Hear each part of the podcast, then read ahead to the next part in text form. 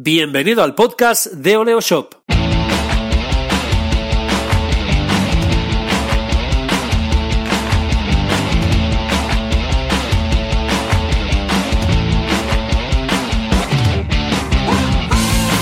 Bienvenido al programa 34 de Oleo Shop Radio, nuestro canal de podcast semanal donde hablamos de e-commerce y marketing online.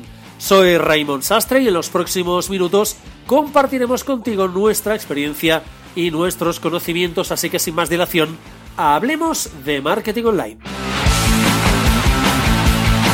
Una semana más volvemos a estar contigo en el podcast de Oleo Shop, una de las marcas referentes en comercio electrónico.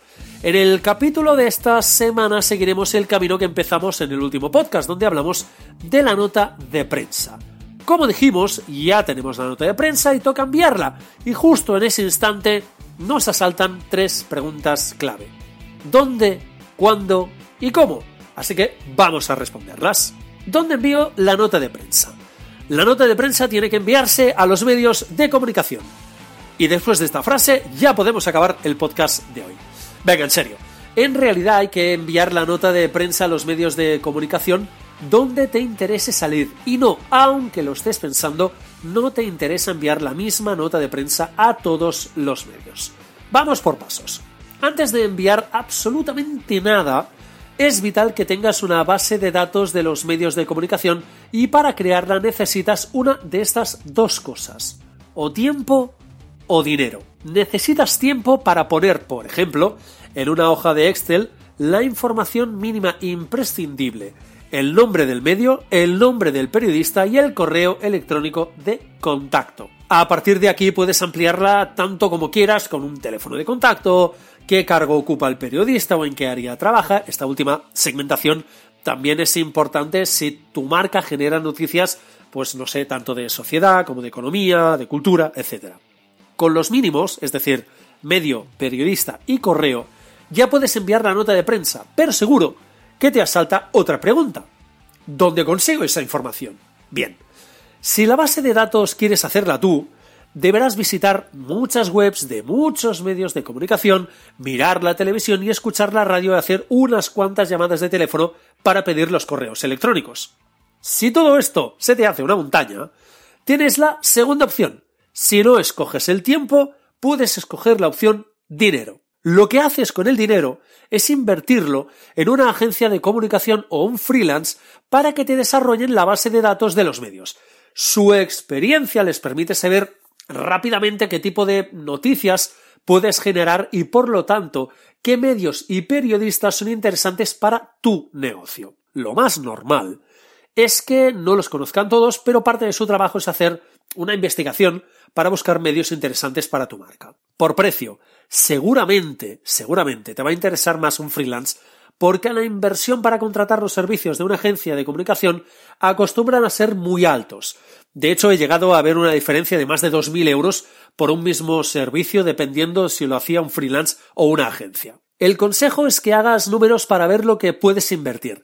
También es cierto que con un freelance es más fácil tener un contacto frecuente para tener más control sobre el estado de la base de datos. Además, puedes pactar una cantidad al mes para que te haga el mantenimiento de la base y la tenga actualizada con los nuevos programas que salgan, los periodistas, los espacios. Piensa que cada septiembre las televisiones y las radios cambian su programación, incorporan gente, nuevos formatos, nuevos programas. Hay que analizarlos todos para saber si son un espacio potencialmente interesante para darte a conocer a ti, tu tienda online o tu marca. Además, la movilidad de los periodistas es muy alta. Incluso existen freelance que trabajan para distintos medios a la vez y es muy muy importante tenerlos localizados. Sobre todo, ten en cuenta que no compras una base de datos clásica, sino el servicio para que te construyan la tuya. Así que legalmente debe estar sometida a la ley de protección de datos. También es cierto que al tratarse de medios de comunicación y periodistas, los contactos que tendrás serán los profesionales y en parte viven de las notas de prensa que reciben. Por lo tanto, no te preocupes demasiado de los temas legales. Eso sí, para ir más tranquilo intenta que en la base de datos no figuren teléfonos móviles y mejor que estén en agendas. Una vez tienes la base de datos con los contactos de los medios, los periodistas, las secciones que te interesan, economía, sociedad, cultura, emprendedores, medio ambiente, deportes, hay de todo, llega el momento de enviar la nota de prensa. Debes saber que a veces, de un mismo hecho noticiable de tu empresa, se pueden generar dos notas de prensa enfocadas de forma distinta, una con una vertiente económica, otra dirigida a sociedad e incluso una tercera pensada para los medios locales, sobre cuándo enviar la nota de prensa. A ver, lo más habitual es enviarla por la mañana porque es cuando mayoritariamente los medios de comunicación deciden qué noticias van a trabajar ese día. Así que es vital que estés entre los temas que estén barajando darles cobertura ese día. Para enviar una nota de prensa siempre debes tener en cuenta en qué momento del día van a cerrar edición. Por ejemplo, la mayoría de medios emiten o publican cada día, por lo tanto, van a tener una edición diaria y debes adaptarte a la hora. Esa idea sirve sobre todo para los medios locales que muchas veces son publicaciones semanales que acostumbran a cerrar los contenidos entre el martes y el jueves. Envía tu información antes del cierre, si no, no va a servir de nada, se va a perder esa información. ¿Cómo envío la información? En este apartado tienes distintas opciones, así que tendrás donde escoger. Puedes usar tu correo corporativo de empresa y poner en copia oculta a los medios que deban recibir tu nota de prensa. Es decir, te envías un correo a ti mismo y en copia oculta al resto. Así trabajan muchos freelance o agencias de comunicación. A nivel personal, prefiero y siempre recomiendo enviar correos personalizados, ya que tienen más probabilidades de ser abiertos. Eso no significa que la información que envías se publique. Aún queda mucho camino por recorrer. Respecto al cuerpo del mensaje, hay dos formas de proceder. La primera es escribir una frase del estilo os adjuntamos la nota de prensa sobre el tema X, Y o Z, el que queráis. Y la segunda es copiar el mismo contenido de la nota en el correo y adjuntar en PDF la nota de prensa. Para envíos masivos, soy más partidario de este método porque evitas que el periodista tenga que hacer un clic para saber qué noticia le propones. Lo lee directamente en el cuerpo del texto y no le obligas a descargar el PDF y leerlo. Siempre hay que recordar que los periodistas son gente que no tienen demasiado tiempo y por lo tanto debes facilitarles la vida lo máximo posible. Dependiendo de la prisa que tengas, después de enviar la nota de prensa, pasadas unas pocas horas o un día, que es lo habitual, es normal que empieces con el carrusel, es decir, llamadas a los distintos medios de comunicación para confirmar que han recibido la información y sondearles para saber si les interesa. Es un trabajo que requiere invertir mucho, mucho tiempo, pero tiene su lógica. No es la primera ni la última vez que un medio no publica una información interesante porque simplemente se les ha pasado la nota de prensa por alto. En este carrusel hay quien pide favores para que le publiquen una información y otros simplemente sondean e intentan convencerles, a los periodistas evidentemente. Yo soy más de estos últimos porque deber favores, a mí me lo han dicho siempre, nunca es bueno. Vamos a ver otros sistemas para enviar la nota de prensa. Si tienes una web construida en WordPress, tienes una alternativa muy muy interesante para enviar notas de prensa. Es MailPoet. Es un plugin gratuito pensado para enviar newsletters, pero también se puede usar para el envío de notas de prensa. Solo tienes que seguir los pasos para configurarlo. Lo mejor de este plugin son las listas segmentadas que puedes crear e incluir un mismo medio en diferentes grupos, como uno sobre sociedad, otro de salud, otro de medio ambiente. Eso es interesante porque una misma nota de prensa puede tener distintas lecturas y por lo tanto puede tener distintas secciones y periodistas como objetivo. Algunas recomendaciones finales. Sobre todo, ve paso a paso y verás cómo la base de datos va creciendo.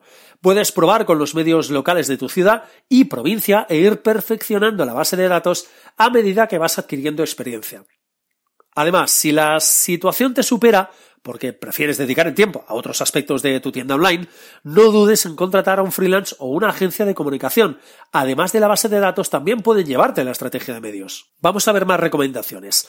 No te molestes, y esto es muy importante, no te molestes si no publican la información de tu nota de prensa. Como explicamos en el podcast anterior, tienes una dura competencia para destacar entre los centenares de correos que recibe un periodista o una sección de un medio. Así que paciencia y sobre todo buen trabajo. Vamos a seguir con las recomendaciones. Aplica un espíritu crítico.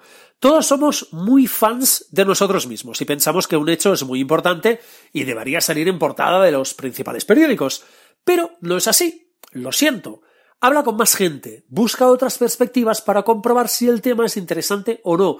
Muchas veces unos cuantos baños de realidad ayudan a mejorar las siguientes notas de prensa, y te lo digo por experiencia.